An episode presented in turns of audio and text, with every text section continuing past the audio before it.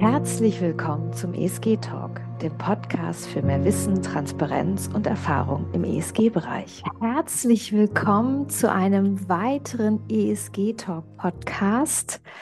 Mein Name ist Stella Ureta Dombrowski. Normalerweise an dieser Stelle stelle ich einen Gast oder eine Gästin vor.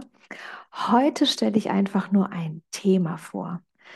Doch bevor wir in das Thema einsteigen, nämlich was ist der Unterschied zwischen Nachhaltigkeit, ESG und Impact Investing, noch ein paar kurze Worte zum ESG Talk Podcast. Und zwar der Podcast beschäftigt sich, wie das Thema schon sagt oder wie der Name schon sagt, mit dem Thema Nachhaltigkeit, Umwelt, Soziales, Unternehmensführung das ganze Thema Impact Investing, äh, nachhaltiges Investieren, aber auch das Implementieren von ESG-Kriterien in einem Unternehmen. Unser Podcast soll vor allem Menschen inspirieren, die private Investoren sind, die institutionelle Investoren sind, die Unternehmer sind, die ESG-Consultants sind und natürlich am Ende des Tages auch Menschen wie du und ich, die sich ähm, für das Thema begeistern und ihr Wissen erweitern wollen und in die Tiefe eintauchen wollen. Und natürlich das ganze Thema des ESG-Investierens, also das heißt, dass wir unser Portfolio bestücken mit ähm, vielen nachhaltigen Investitionen. Heute geht es um die Unterschiede Nachhaltigkeit, ESG, also Umwelt, Soziales, Unternehmensführung, Environment, Social Governance und Impact Investing. Nachhaltigkeit, ESG und Impact sind drei Begriffe, ja, naja, die oft im Zusammenhang mit verantwortungsbewusstem Investieren und einer verantwortungsbewussten Unternehmungs Unternehmensführung verwendet werden. Obwohl sie miteinander verbunden sind, haben sie jeweils ein paar unterschiedliche Schwerpunkte und Bedeutungen, in die ich heute mal ein bisschen tiefer eintauchen möchte.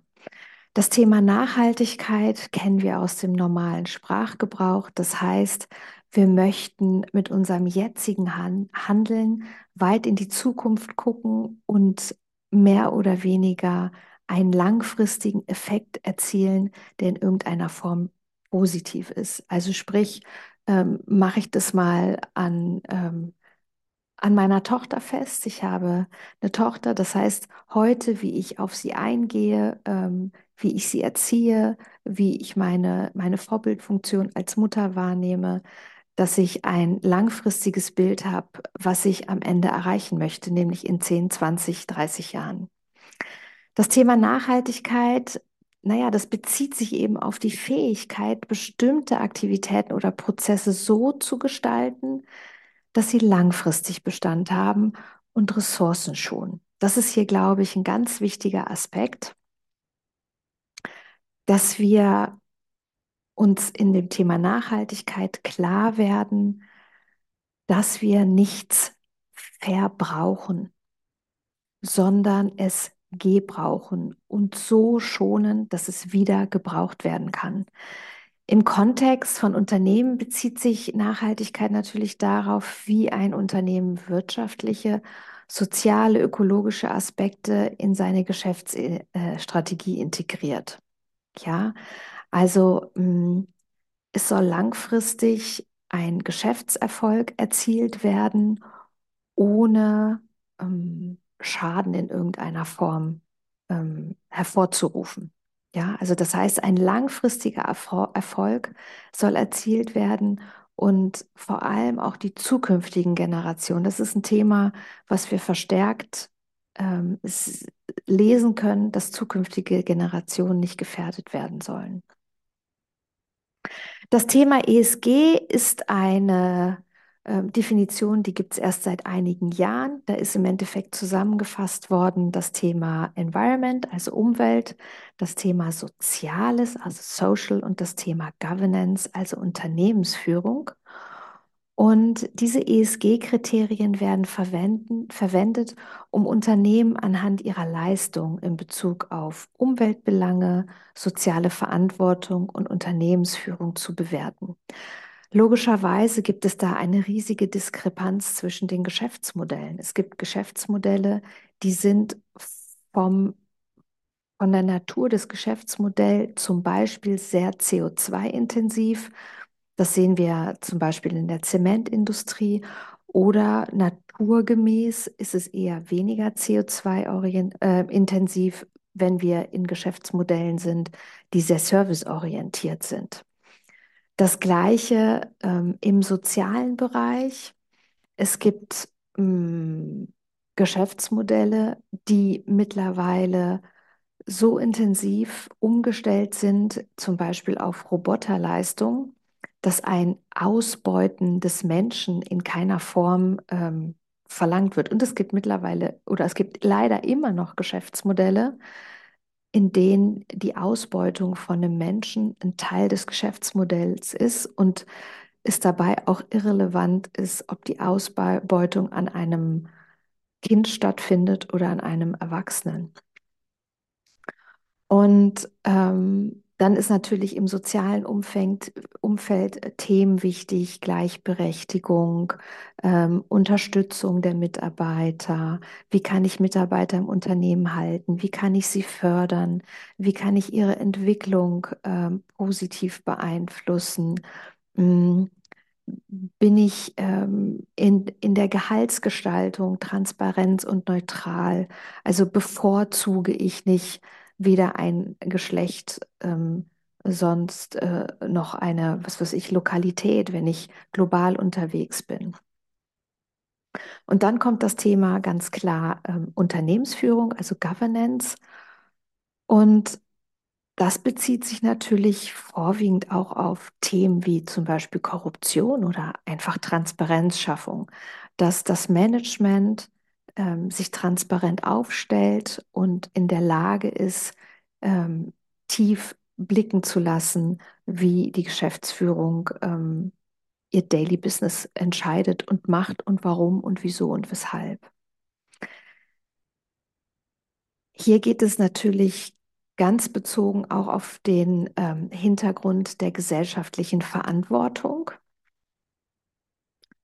und ähm, die Wichtigkeit, dass wir als Gesellschaft uns umorientieren, damit wir als Menschheit einen lebenswerten Planeten vorfinden. Ja?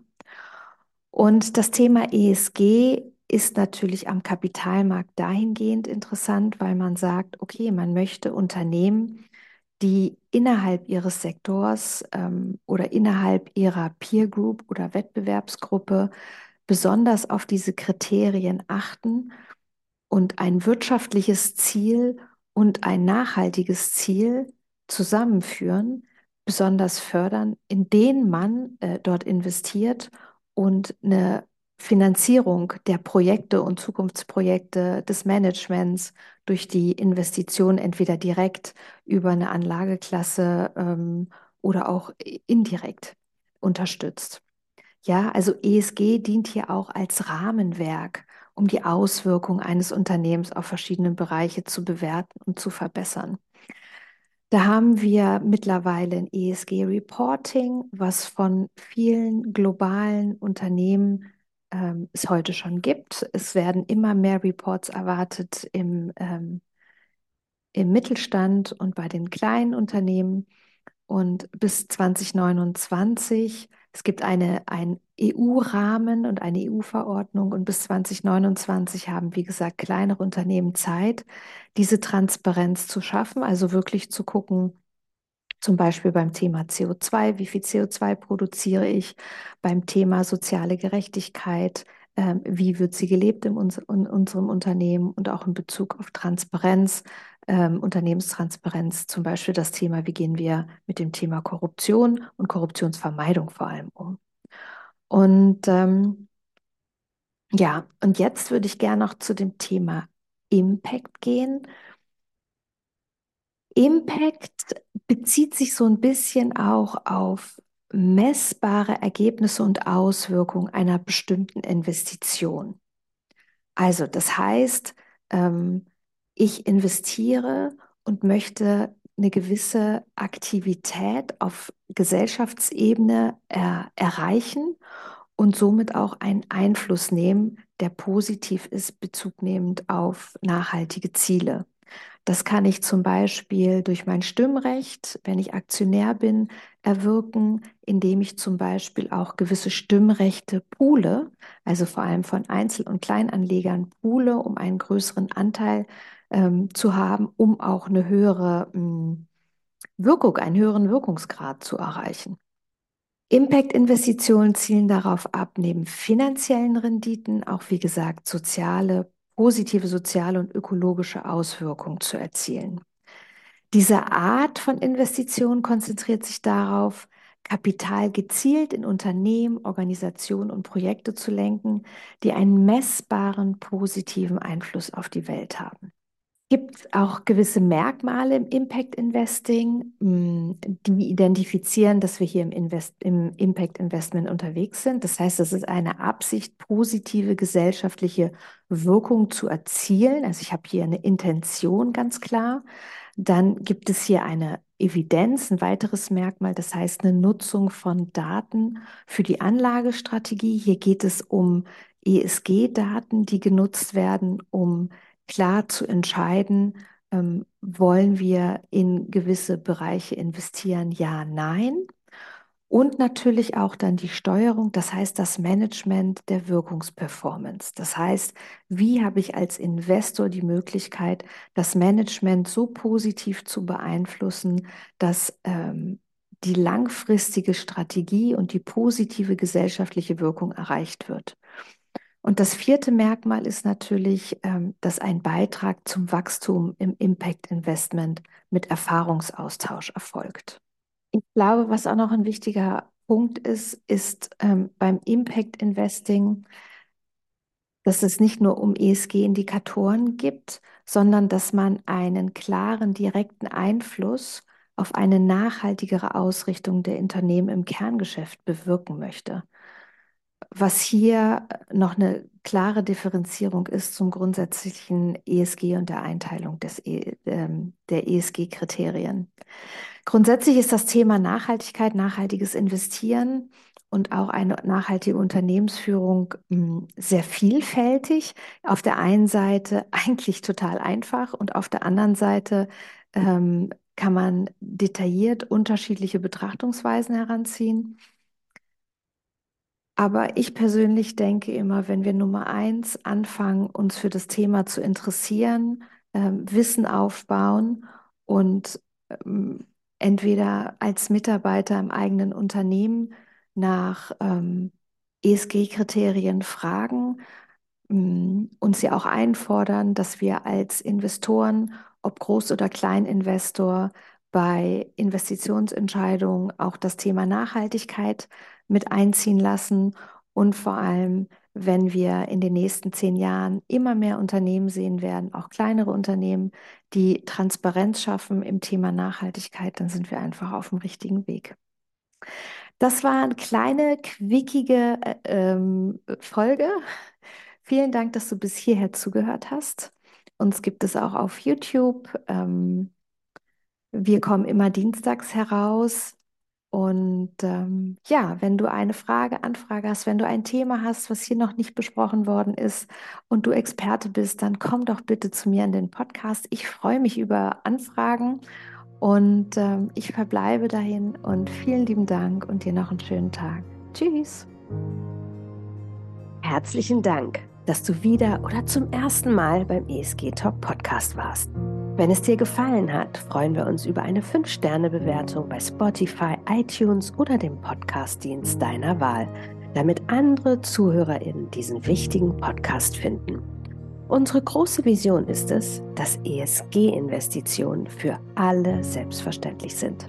Immer dienstags gibt es eine weitere Podcast-Folge mit spannenden GesprächspartnerInnen und wichtigen Themen, um Wissen und Erfahrungen in der nachhaltigen Geldanlage mit dir zu teilen.